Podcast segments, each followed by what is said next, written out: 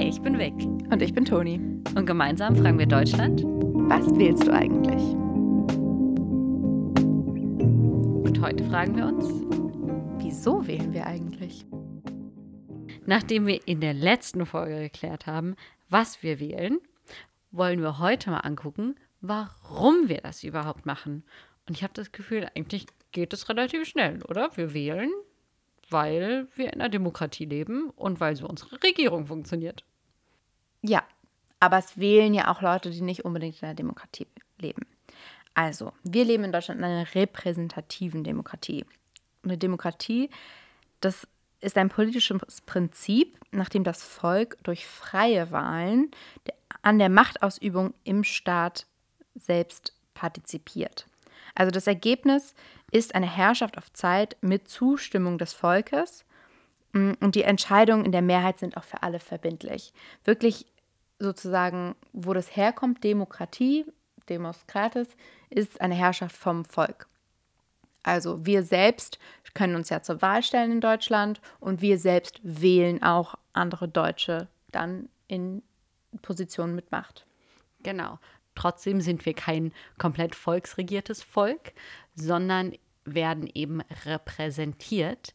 Deswegen eben der schöne Begriff der repräsentativen Demokratie. Repräsentativen Demokratie. Wow, guten Morgen.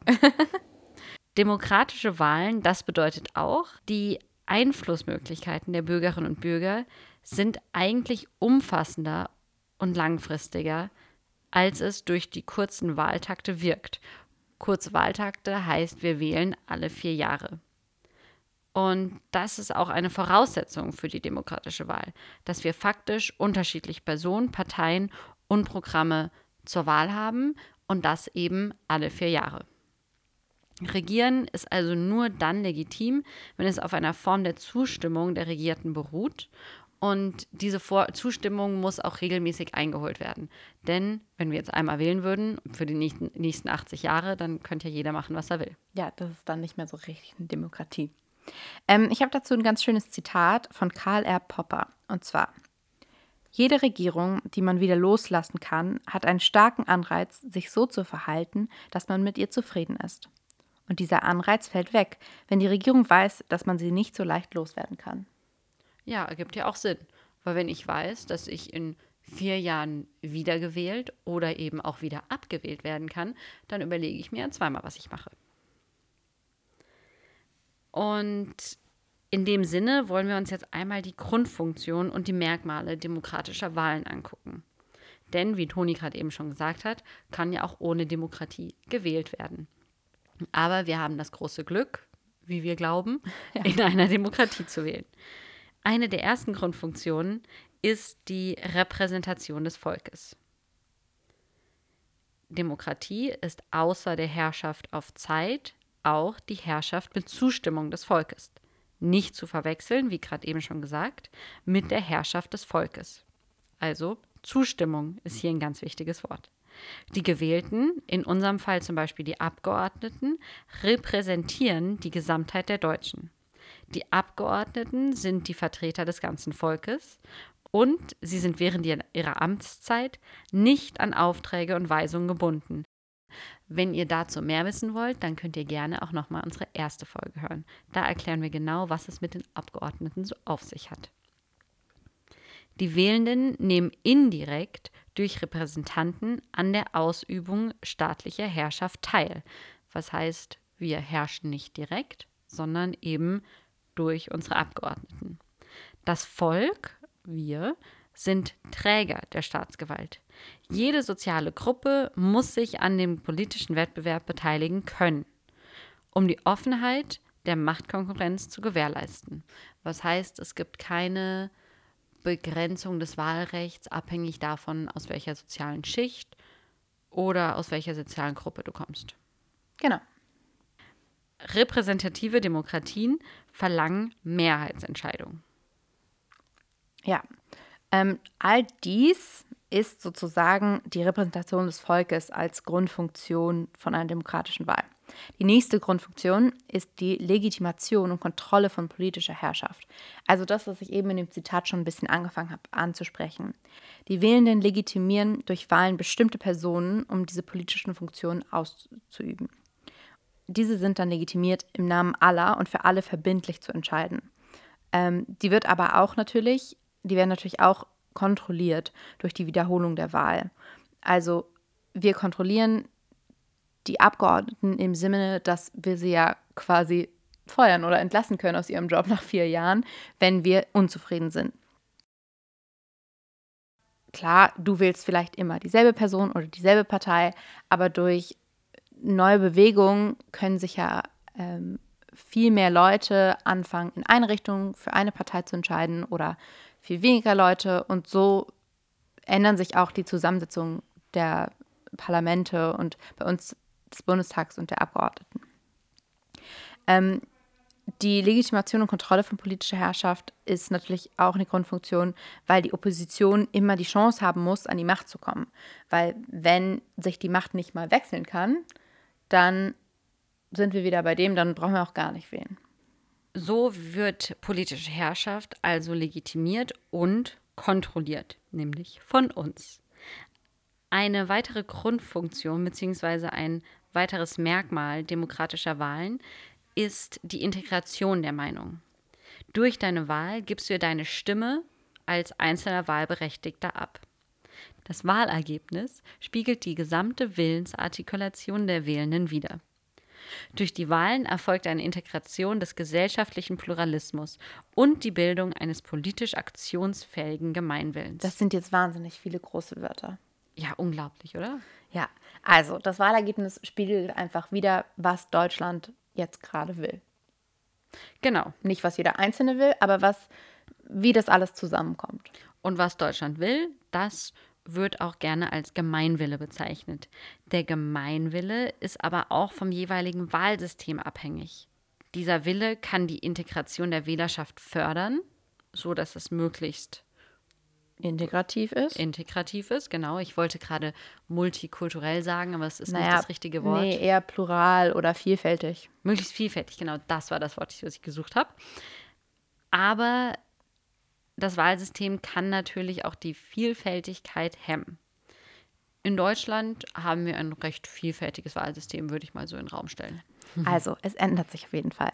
Wenn wir in der Folge Wer wählt eigentlich darüber wählen, wie zum Beispiel das Wahlsystem mit Menschen mit Behinderungen umgeht und dass dort viel mehr möglich ist jetzt als vor 20 Jahren oder sogar vor vier Jahren, dann sieht man, dass die Integration bei uns gefördert wird durch das Wahlsystem. Natürlich gibt es da auch noch viel Luft nach oben und viel Verbesserung, aber es ist bei uns auf jeden Fall schon integrativer als in anderen Staaten. Es geht außerdem auch nicht immer aus dem Wahlprozess eine handlungsfähige Regierung hervor. Je strikter sich die politischen und sozialen Gruppen voneinander abkapseln, desto weniger sind die Funktionsbedingungen der Integration der Meinung durch Wahlen zu erreichen. Das heißt, je unterschiedlicher die Gruppen sind, die eben zur Wahl stehen, beziehungsweise die wählen, desto höher auch das Risiko, dass mal was nicht funktioniert. Ja, und je höher zum Beispiel also diese Abkapselung von politischen und sozialen Gruppen ist, das kann, wenn man sich das veranschaulichen will, bedeuten, dass wir plötzlich eine ganz große Kluft haben zwischen Menschen, die sehr rechts eingestellt oder sehr links eingestellt sind.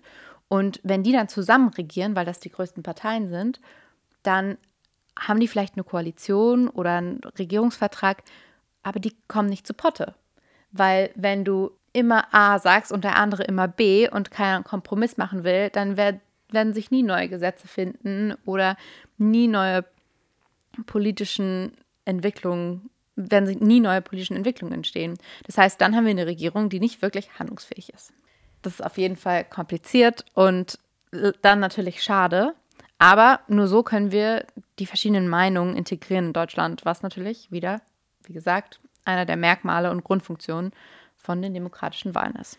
Wir halten also fest, durch die Wahl kannst du ganz aktiv an der Demokratie teilnehmen, beziehungsweise an der Regierungsbildung und an der Politik. Aber du wirst nicht unbedingt gezwungen. du hast auch die Wahl, nicht wählen zu gehen. Und auch nicht wählen hat auch einen Einfluss. Also nicht wählen ist tatsächlich eine Entscheidung, würde ich sagen. Das ist nicht einfach, oh, ich habe es vergessen, so wie ich habe vergessen, Brot zu kaufen ähm, oder ich habe vergessen, die Hausaufgaben zu machen. Nicht wählen ist wirklich eine Entscheidung, finde ich persönlich. Ja, weil es ja auch eine Auswirkung auf das Ergebnis hat. Denn diejenigen, die gewählt werden, die haben ja nicht die Stimmen der gesamten Bevölkerung und spiegeln damit nicht die gesamte Bevölkerung dar, sondern spiegeln nur die gesamte Wählerschaft wider. Deswegen, je mehr Menschen wählen, desto mehr Menschen werden auch von der Demokratie äh, repräsentiert. Ja, die Höhe der Wahlbeteiligung hat auch wirklich einen direkten Einfluss auf das Ergebnis, weil unser Bundestag sich ja auch prozentual damit zusammensetzt, wie viele Personen wählen.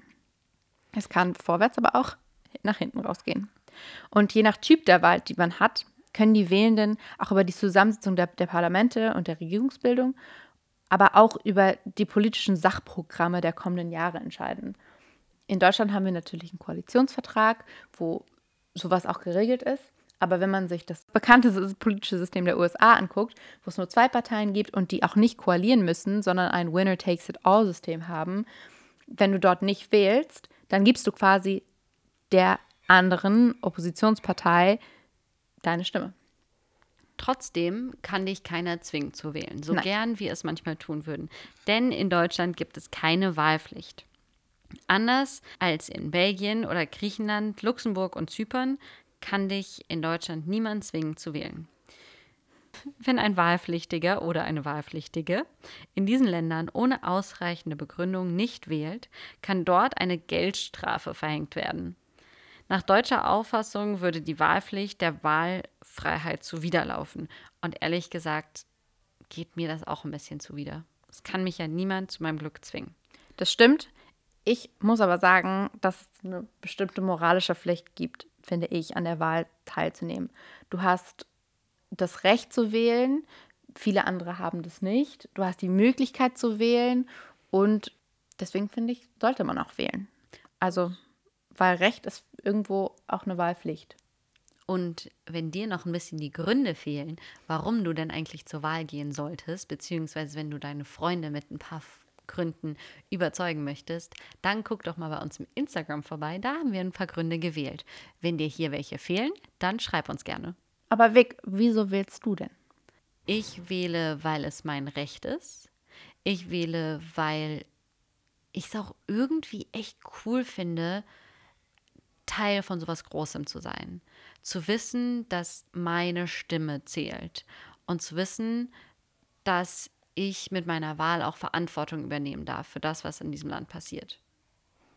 Für mich kommt, glaube ich, noch hinzu, dass ich das, also seitdem ich das politische System bei uns verstehe und wirklich ein paar Themen habe, die mir einfach wichtig sind, mm, ich weiß einfach, welche Parteien dahinter stehen und nur so könnte sich jemals was ändern für die Sachen, die mir wichtig sind. Wenn ich denen helfe, sozusagen die Stimmen zu bekommen und einen Kandidaten ins Rennen zu schicken und die so zu unterstützen. Du könntest natürlich auch selbst in die Politik. Ja, aber dafür habe ich gerade keine Zeit und auch kein Interesse und ich möchte lieber diese Fragen beantworten, vielleicht irgendwann anders mal. Apropos Fragen, wenn du zu Hause jetzt noch ein paar Fragen hast, die wir offen gelassen haben, dann guck gerne in unsere anderen Folgen, hör gerne rein, was wir sonst noch so erzählen. Und wenn wir auch hier deine Fragen nicht klären, dann schreib uns gerne eine Mail oder auf Instagram. Für heute sage ich vielen Dank fürs Zuhören. Und in der nächsten Folge besprechen wir, wie und wo wir wählen. Bis nächstes Mal. Tschüss. Das war Was wählst du eigentlich? mit Vic und Toni. Hast du noch Fragen, Anmerkungen oder Liebesbriefe? Dann schreib uns doch einfach eine E-Mail oder auf Instagram.